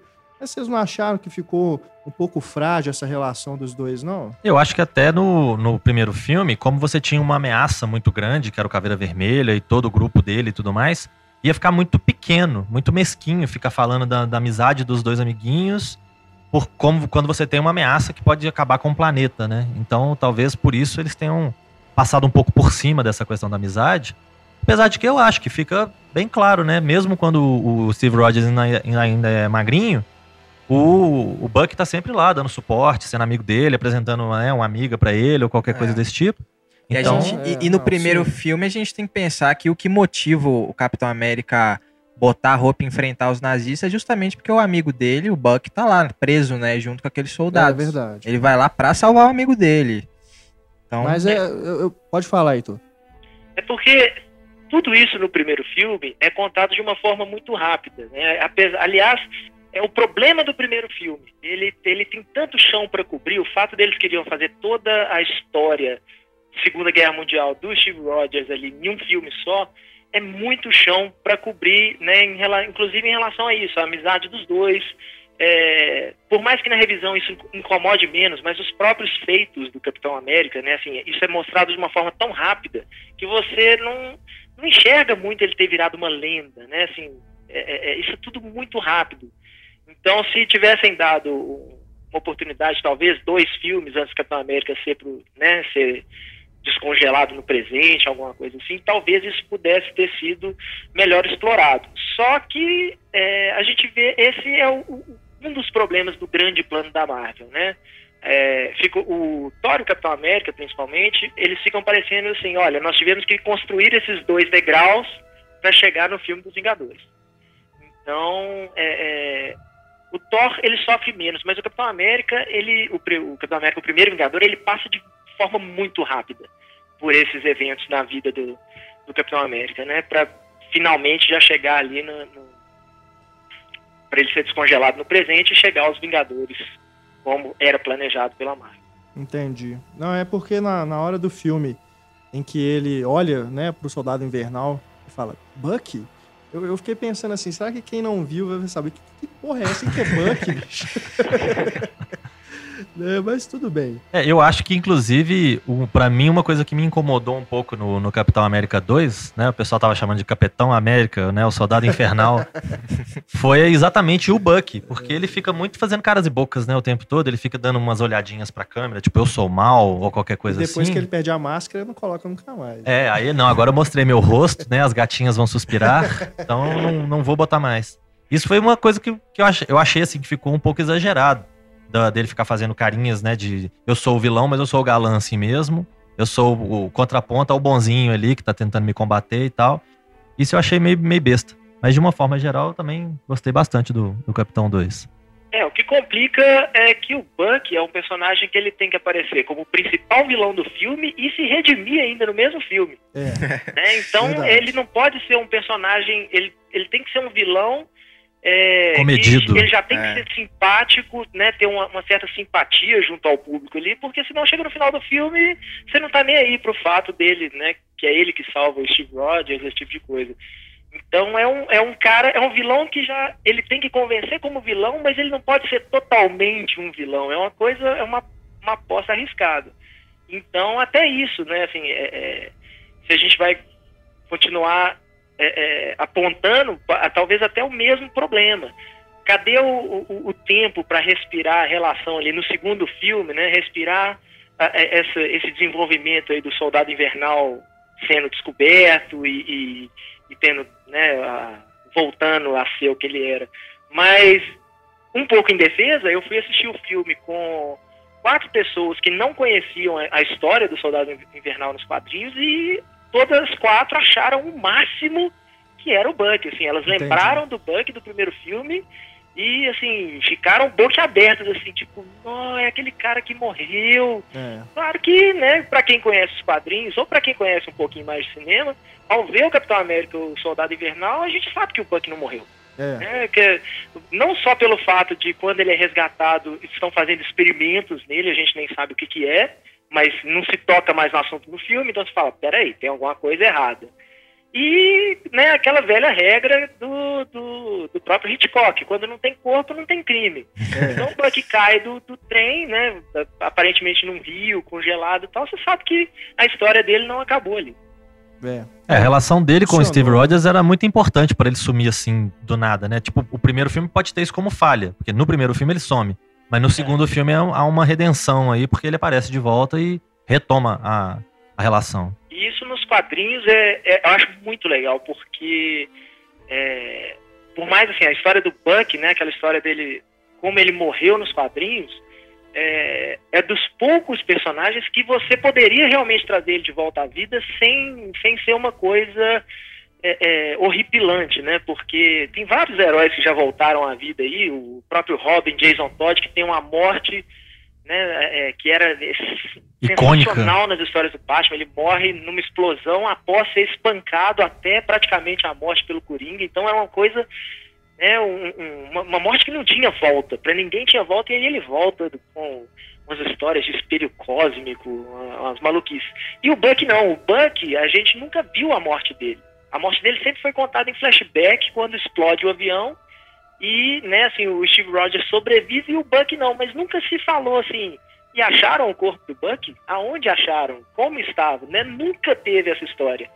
E foi uma grande sacada do Ed Brubaker, né? Nesse sentido de falar assim, ah, mas espera aí, né? Sem, sem corpo não tem crime. Cadê o Buck? O que aconteceu com ele? Será que ele morreu mesmo? Não morreu nada e trouxe o cara de volta, assim como o Capitão América, né? Que sobreviveu também. Ele também sobreviveu à explosão do, do foguete onde ele estava. Agora falando de um outro novo personagem, o Falcão, eu achei ele muito mais interessante que, por exemplo, o Gavião Arqueiro dos Vingadores. Um personagem bem mais é, ele, trabalhado, mesmo assim, aparecendo pouco, melhor, né? Ele é mais, ele é melhor construído, né? É. Ele parece que dá um pouco mais de atenção para ele, porque ele tem um histórico de guerra, ele tem um uhum. histórico ali de estar no centro de apoio ali e tudo.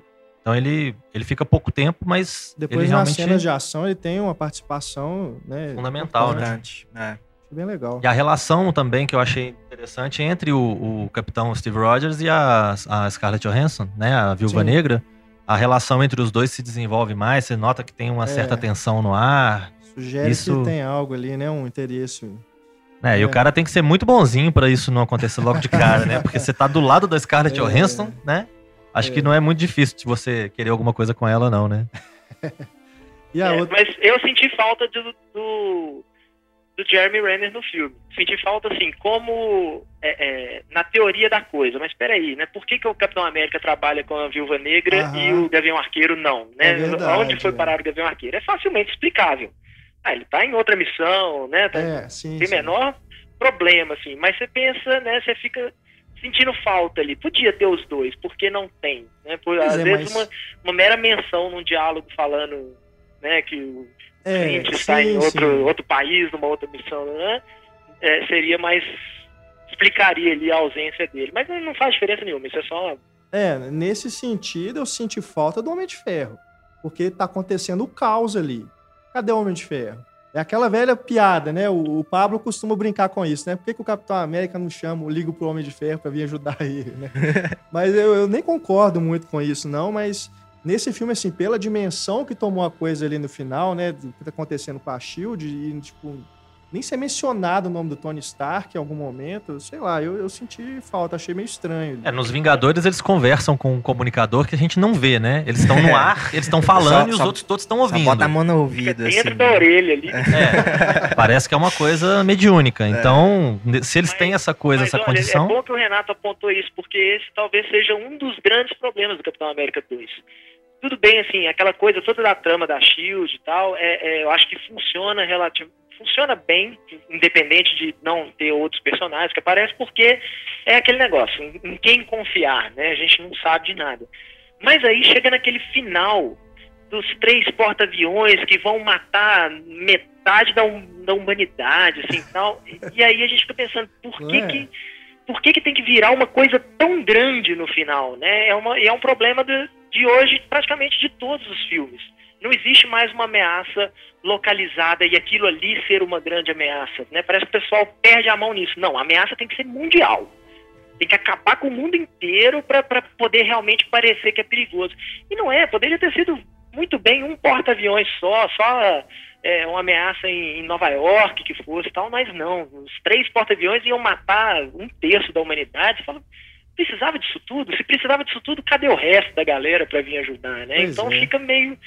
É, é onde, se, é onde, é onde eu acho que os filmes é, é, de Hollywood em geral, assim, estão pecando hoje em dia, de achar que a ameaça tem que ser maior do que ela realmente deveria ser.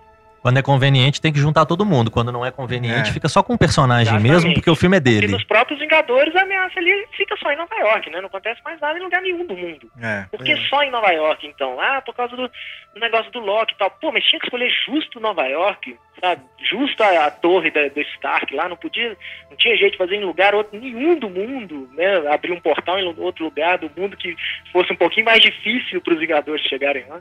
É, até mesmo pela questão que eles abordam ali né, da espionagem, né, de vigilância da população, né, pelo governo. é uma questão que está ligada à história do, do Homem de Ferro, né? As Exatamente. questões que ele trabalha nos filmes solo do Homem de Ferro. É, no filme do Homem-Aranha, por exemplo, não tem esse problema, né? Porque o Homem-Aranha ainda não transita nesse universo, ele não tem contato com outros heróis, então você não fica esperando, ó, a qualquer hora pode aparecer o Homem de Ferro voando no meio aí, dar um soco no Electro, né? Exatamente. O Homem de Ferro, é, o, o, os filmes de outros estúdios, né? O universo dos X-Men é a mesma coisa. É, verdade. Acho que tá bom. Mais alguma coisa aí, Heitor, que você queira pontuar? Ah, por mais que a gente sempre no, no podcast a gente fica falando dos filmes, a gente acaba levantando mais os problemas que as qualidades, porque os problemas é, qualidade é qualidade, né? Não precisa ficar puxando o saco, assim. Os problemas é que são mais dignos de é, discussão, né? Sim, que levantam mais, mais, mais discussão, mas é, acho que, assim, não sei, o, o Antônio, o Marcelo já falou, acho que foi o Marcelo que falou que gostou. Aham. Uhum. Antônio gostou também? Gostei, gostei bastante. É, então, tá vendo? Mas é. a gente, todo mundo, o pessoal sempre fala assim, pô, vocês não gostaram do filme, né? Vocês falam que gostam, mas é, fica metendo pau. Mas não, todo mundo, né, acho que agradou em geral o Capitão América 2, assim, e realmente é um dos, dos grandes filmes da Marvel. É. Vamos ver se a Marvel vai ter culhão de manter o Capitão América 3 na data, na mesma data que o Batman vs Superman. É. Ah, tem a, a cena pós-crédito também, né? Que aparece o Mercúrio e a Feiticeira Escarlate. É, os dois irmãos lá. Já dando aí a, a, pista aí do que vamos ver nos Vingadores. Tem aquele militar alemão também, que é famoso, eu não lembro o nome é dele, o mas ele é... Isso, é. ele é famoso nos quadrinhos também, como um dos grandes vilões. Aliás, assim, vão me chamar de... E é o que é mais estranho, é. eu lembro da...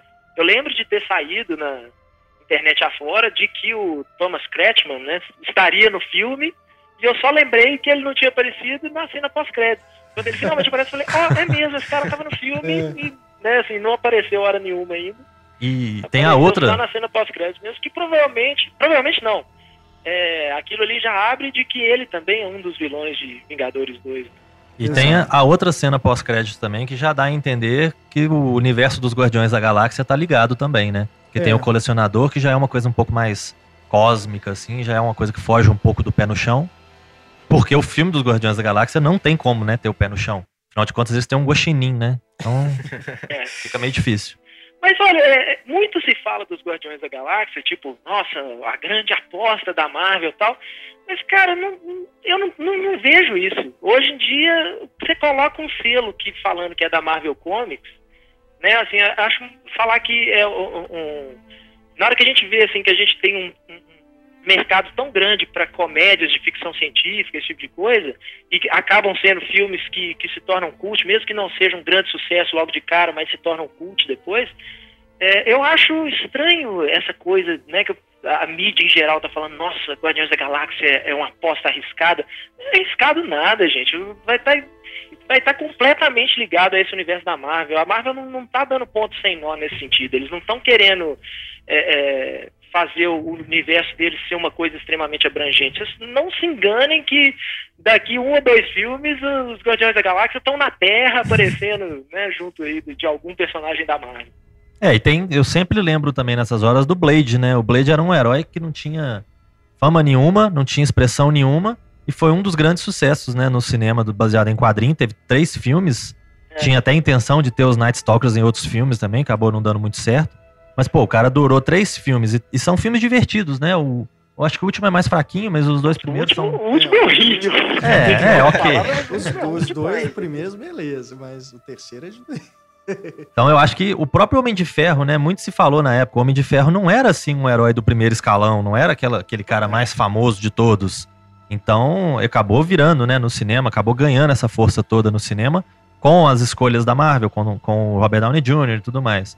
Então, os Se eu não me engano, o Homem de Ferro, na época em que, que foi lançado o filme dele, é, ele não tinha nem revista mensal, assim, a revista dele já tinha sido cancelada, foi relançado durante o filme, mas foi um personagem que várias vezes teve a própria revista cancelada, só aparecia nos Vingadores, né? Então o Homem de Ferro era era um dos, assim, muita gente vai ficar com raiva de eu falar isso, mas como bom leitor de quadrinhos durante mais de 20 anos, Homem de Ferro durante muitos anos ele foi um personagem de segunda.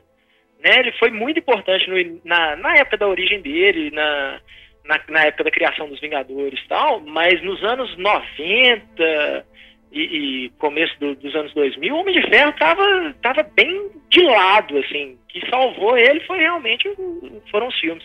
É, e ele ainda virou antagonista do Capitão América num arco grande de histórias da Marvel. Sim. Que um era o esquerdista, né, que lutava pela liberdade, e o é. outro era o direitão, que lutava pelo governo. E o pau quebrou entre os dois, né? Guerra Civil. É, então... Que foi, né, é, é, foi o que, que levou à morte do Capitão América nos quadrinhos, né? E aí Capitão América como o esquerdista lutando contra o governo, ele é preso e às vésperas do, às vésperas não, na entrada do julgamento dele, ele é baleado por um assassino pelas costas, assim, não. O cara vem com com um rifle à distância e mata ele pelas costas, levando então a, a, ao Buck a assumir o manto do Capitão América. Spoilers de Capitão América 3. Heitor, valeu demais pela sua participação aqui, pela volta ao nosso podcast. Esperamos que nos próximos papos a gente possa também voltar a bater um papo aqui com você sobre com outros filmes. Até de corpo tá presente, né? É, nós, nós, vamos dar um jeito de eu conseguir voltar a, a, a ter uma presença verdadeira no podcast, mas agradeço demais por poder voltar mesmo pelo telefone. E é um prazer enorme poder conversar com vocês. Tá joia. Valeu. Valeu, Heitor. Valeu. Bom, já estamos aqui falando de spoiler, né? Na nossa sessão de spoiler, super-herói. Vamos então falar agora do espetacular Homem-Aranha 2, Final... A Ameaça de Electro.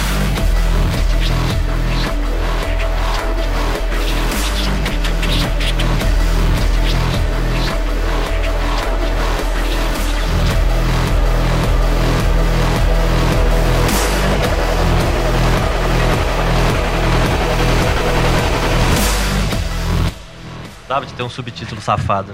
Só aqui no Brasil, né? Só aqui no Brasil. É. E, mas eu acho assim, falar do, do Homem-Aranha 2 é até uma coisa que é, é, praticamente automática de ter que falar spoiler, porque é um personagem extremamente famoso, Exato. né? É um personagem do, do primeiro escalão. E para quem tem uma mínima noção do histórico do personagem, a gente sabe o que, vai acontecer no final. As coisas que acontecem, sim. Inclusive, eu fiquei esperando em outro momento, né? Na hora que eles estão na sim, ponte. Sim. Na hora que eles estão uhum. na ponte, lá no alto da ponte, eu fiquei esperando que o Duende ia aparecer naquele momento e a coisa ia acontecer como aconteceu nos quadrinhos. Mas, né, obviamente, tomou-se uma certa liberdade, aconteceu de uma outra forma, mas não deixa de ser uma coisa corajosa, né? Vamos só avisar mais uma vez, são spoiler, tá? não é possível que você e não viu o espetacular Homem-Aranha 2 ainda está escutando esse podcast. Afinal de contas, eu estou falando da morte, morte da, da Gwen, Gwen Stacy. então vai ver o filme, pois né? É.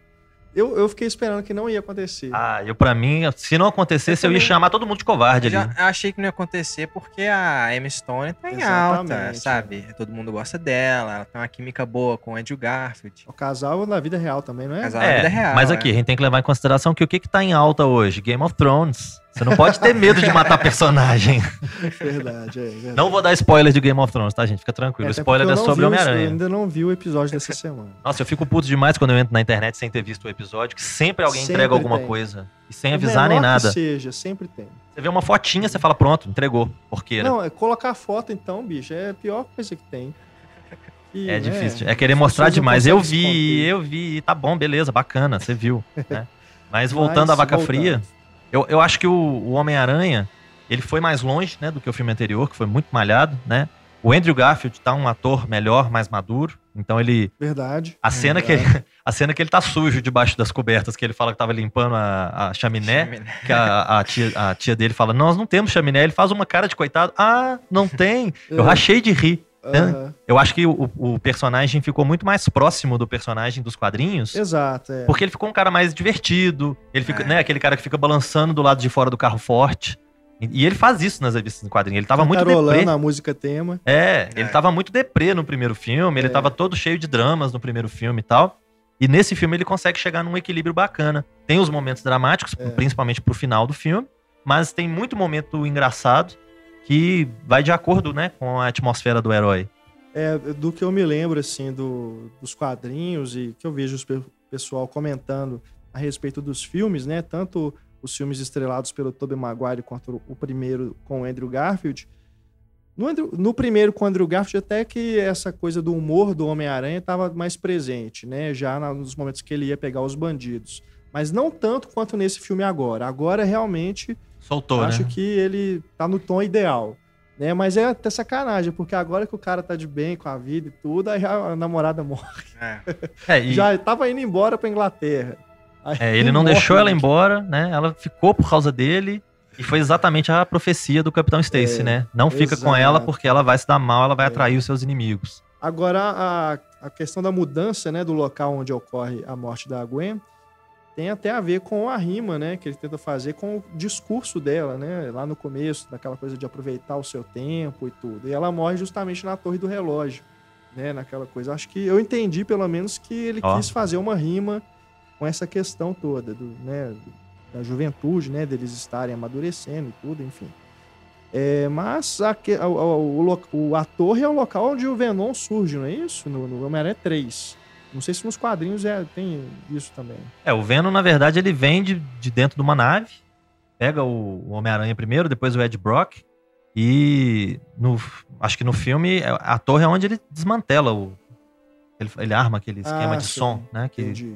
ele vai batendo no som ah, é verdade, até desestabilizar é. o Venom. Mesmo, é, confundi, e aquele verdade. final ridículo que o Venom simplesmente some. Né? Ele e o Ed Brock juntos simplesmente somem. E agora, é. como que vão fazer para fazer um filme novo do Venom, né? Como queriam há um tempo atrás, não sei se ainda existe essa ideia. Tem, existe, tá, tá, tá forte ainda. ainda forte, é. Vou fazer um filme do Venom, que coisa, né? Estão falando em fazer um filme do Sexteto Sinistro, né? Só do Sexteto. Sim, é, então, é o que tudo indica, né? Ainda mais no final desse filme, né? É, eu acho que você ter um filme do Homem-Aranha com o Sexteto Sinistro seria muito bacana, porque seria o contrário dos Vingadores. Seria um é. herói contra uma renca de vilão, né? E é isso que eles estão montando. Na hora que o, os personagens, o personagem do Comfior, o, o próprio Harry Osborn, na hora que eles estão andando dentro do, da Oscorp ali, eles, você vê, né, a, a, roupa do Abutre, você vê a roupa do, do Octopus, os tentáculos. Então já tá tudo sendo preparado. O Abutre é um vilão muito bacana, que eu ach, sempre achei que ia ter um apelo bacana. É. Ele chega a fazer par romântico nas revistas em quadrinho com a Tia May.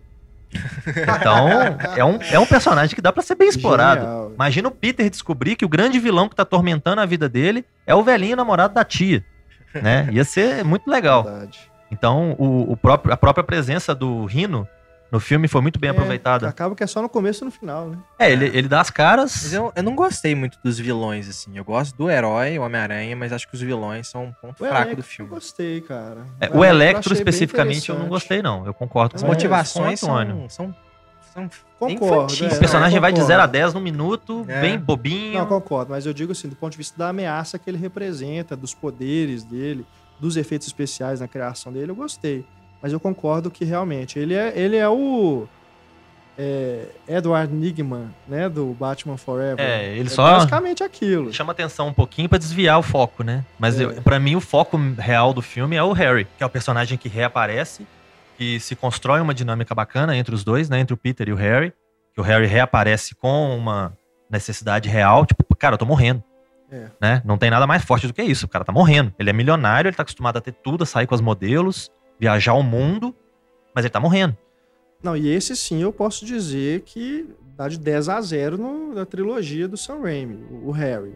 O é, Peter é, o... até que não, eu gosto mais do Tobey Maguire ainda, mas... O, o Harry novo agora esse do... Harry agora é bem melhor do que o James Franco. O Harry novo, ele é um Harry que foge muito do quadrinho, né? O, o Harry do James Franco, ele é muito mais... É mais aqui... Fiel, porque os dois Bom, eram amigos, tem toda a jornada do Duende Verde original, que é o Norman, né? Que é o pai. Depois que o Norman morre, que o Harry começa a ficar obcecado, que foi o Homem-Aranha que matou meu pai e coisa e tal. Que aí você tem a vinda do segundo, né? Que é o Duende Verde filho. E depois dá origem a um Duende Macabro e coisa e tal. Então, nesse filme, o Duende Verde ele é uma, meio que uma mistura do Duende Macabro também, né? Porque você não, não tem máscara, né? Ele é aquela figura deformada. É, é uma coisa esquisita. É engraçado, eu vi uma foto que ele tava mais deformado do que no filme.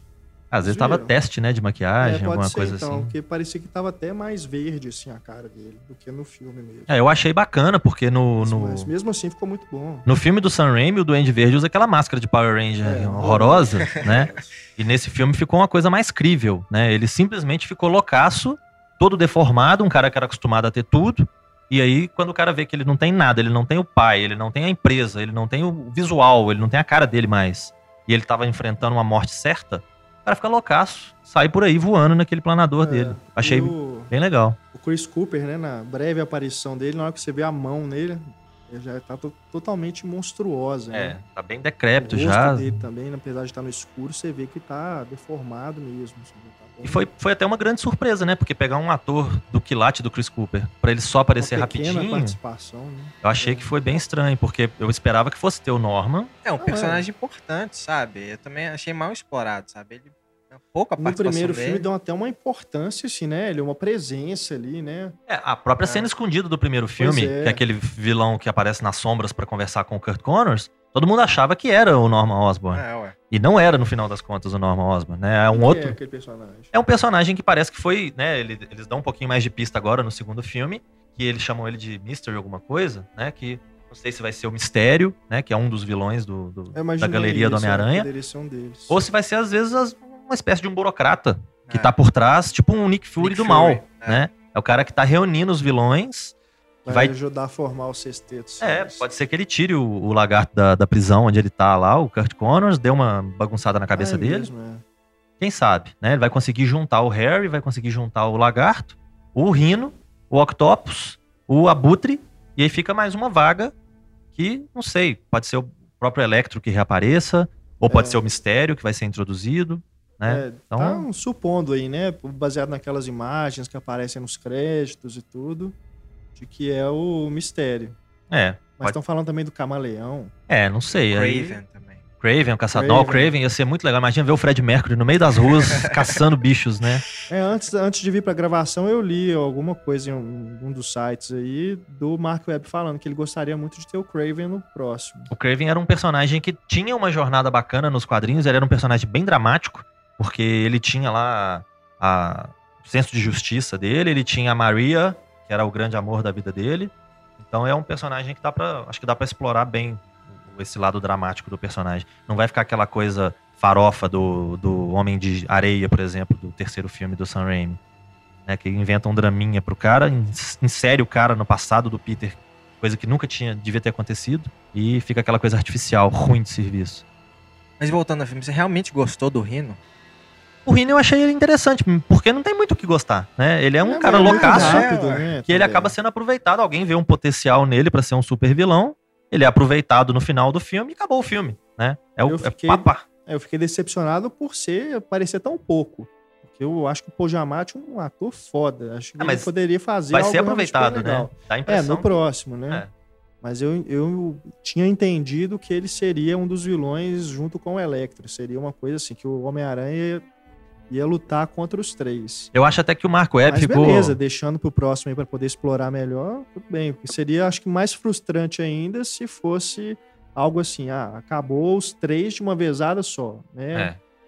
Então, pelo menos no... deixaram aí. A... Eu gostei do final, a forma como o filme termina, quando ele indo enfrentar o, o Rino, me lembrei até do final dos Incríveis, né? Que aparece aquele homem topeira, sei lá, que eles é. vão enfrentar e acaba o filme ali. Mas é, dá a entender que é um ciclo, né? É, vai ficar o resto da vida brigando contra vilões. Explorar, né? e, e, todos criados pelas Corp, né? É, agora eu tava é. até conversando com, com o Antônio esses dias. Eu não entendo como vão fazer um filme do Sexteto Sinistro sem a presença do Homem-Aranha. Você vai ver um filme só de vilão. É, fica complicado, né? Eu não consigo imaginar, pelo menos. A heroína Deve vai ser uma menininha ter... de cachinhos. que vai Deve desarmar todo mundo. Resolvendo lá, né? Devem ter feito, na hora de vender o projeto, apresentar uma ideia bacana, que a gente não sabe ainda como vai desenvolver. Às vezes eles mesmos é vão trair uns aos imaginar. outros, né? E aí a história vai ser essa, é. quem vai ganhar no final. Aí no final todos se matam, né? Pois é. a gente não tem para quem torcer, né? E a Felícia? É, é tem, tem, é... tem vários personagens que são né, colocados aqui e ali durante o filme. O, o próprio Comfior, que é o assistente do Norman Osborn, ele é um personagem que existe no quadrinho, não tem assim muita relevância, mas existe. Tem a Felice, né? A, a... São os personagens importantes que eles não aproveitam, sabe? Eu fiquei com raiva disso. Tipo, tem o, o chefe da Electro também, é um cara super importante na é. história do, do. O Alistair Smith. É, né? sabe? É, a Marvel, pelo menos, ela cita. Citou o Stephen Strange no filme do Capitão América é. e tal. Mas não bota um personagem lá e não faz nada com ele, sabe? A Felice não, não faz nada no filme. Sabe? Eu acho que eles vão plantando para usar depois, né? Para colher depois, para não ficar aquela zona que foi o terceiro Homem-Aranha do, do Sam Raimi, que tinha o Venom, tinha o Homem-Areia, tinha o Harry Osborn como Duende Verde, junta todo mundo e não consegue fazer nada daquilo ali. Ficou uma bagunça. É. O próprio Mark Webb, eu acho que ele ficou com receio das pessoas ficarem com medo e não, não irem assistir o Homem-Aranha, porque viram que ia ter muito vilão. Eu vi numa entrevista dele ele falando: não, mas não preocupa não, que o Rino vai aparecer três minutos no filme inteiro. Eu já fui é, sabendo, já fui entendi. ver o filme sabendo isso.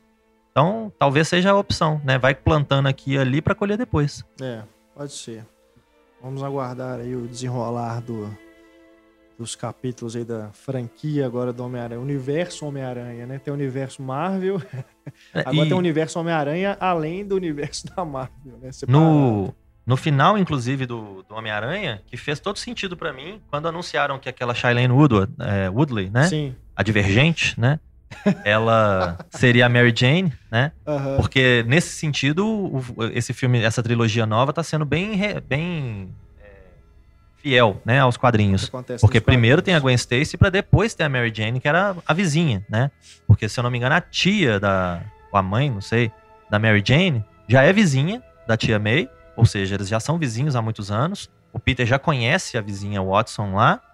E depois aparece que a, a, menina volta de algum lugar que ela tá estudando ou qualquer coisa assim. E eles se reencontram muito tempo depois. Aí a Mary Jane, né, já entra chamando ele de, de tigrão, gatão, ou qualquer coisa desse tipo, que é o, né, as tiradas que ela sempre dá. Eu acho que no final desse filme ficaria uma coisa muito forçada. Que o Peter tá é. de luto ainda e tudo. Colocar uma outra mulher na vida dele seria uma palhaçada. Mas eu li o Marco Webb dizendo que a cena que ele cortou com essa menina era simplesmente assim, ele chegava na janela, via que ela estava do lado. Ela dava, dava um oi assim e acabou. Era só isso, segundo ele, né? Mas tem toda essa polêmica aí, que ela foi demitida, que eles vão escalar outra atriz pro, pro próximo filme. Vamos ver, né? Não, e da mesma forma que a Gwen ficou perfeita como a Emma Stone, né? Pra quem lia os quadrinhos, aquela franjinha loura dela, ela ficou fantástica, né? Na, na, na como personagem. Eu acho que a personagem para viver a Mary Jane tinha que ser um mulherão. A mulher é uma super modelo nas revistas em quadrinho. Uhum. Ela é uma coisa que você fala assim, como que essa mulher foi dar bola para aquele nerd esquisito, né? E a, a, Mary Jane é exatamente isso. Então não, não, não, ia ser o caso de contratar uma menininha qualquer. Tinha que pegar uma super modelo da Victoria's Secret ou alguma coisa desse tipo. Botar ela pra ser a Mary Jane, né? Com cabelão ruivo e tal. Aí ia, ia ter que ser uma coisa chamativa. É, verdade. Vamos aguardar então. A gente vai ficando por aqui no nosso podcast Papo de Redação. Você que quiser enviar e-mails para a gente, é só escrever para cinema.cinemaencena.com.br. Temos também o nosso Twitter, arroba Cinema em. Temos a página do Facebook, facebook.com.br Cinema. Deixe o seu recado, mande a sua pergunta. A gente agora está anunciando, vocês fiquem atentos ao Twitter, a gente está anunciando os filmes que a gente vai comentar no Papo de Redação e também no programa né, temático para que vocês possam enviar perguntas e a gente responde, possa responder aqui durante a gravação. Agradecendo a presença do Marcelo Seabra. Obrigado, Obrigado novamente pela participação e não deixe de ler o Pipoqueiro. Pipoqueiro.wordpress.com O Pipoqueiro. É opipoqueiro.wordpress.com. Homem-Aranha, inclusive, tá lá, Capitão América tá lá, esses filmes todos que a gente falou hoje, tá tudo lá. E Antônio Tinuco também, muito obrigado pela participação mais uma vez. Valeu, muito obrigado. E deixo mais uma vez meu agradecimento aos nossos convidados telefone, né, nessa, eh, os nossos as participações especiais. Os nossos ectoplasmas. do nosso programa. Um grande abraço, pessoal. Até a próxima. Tchau.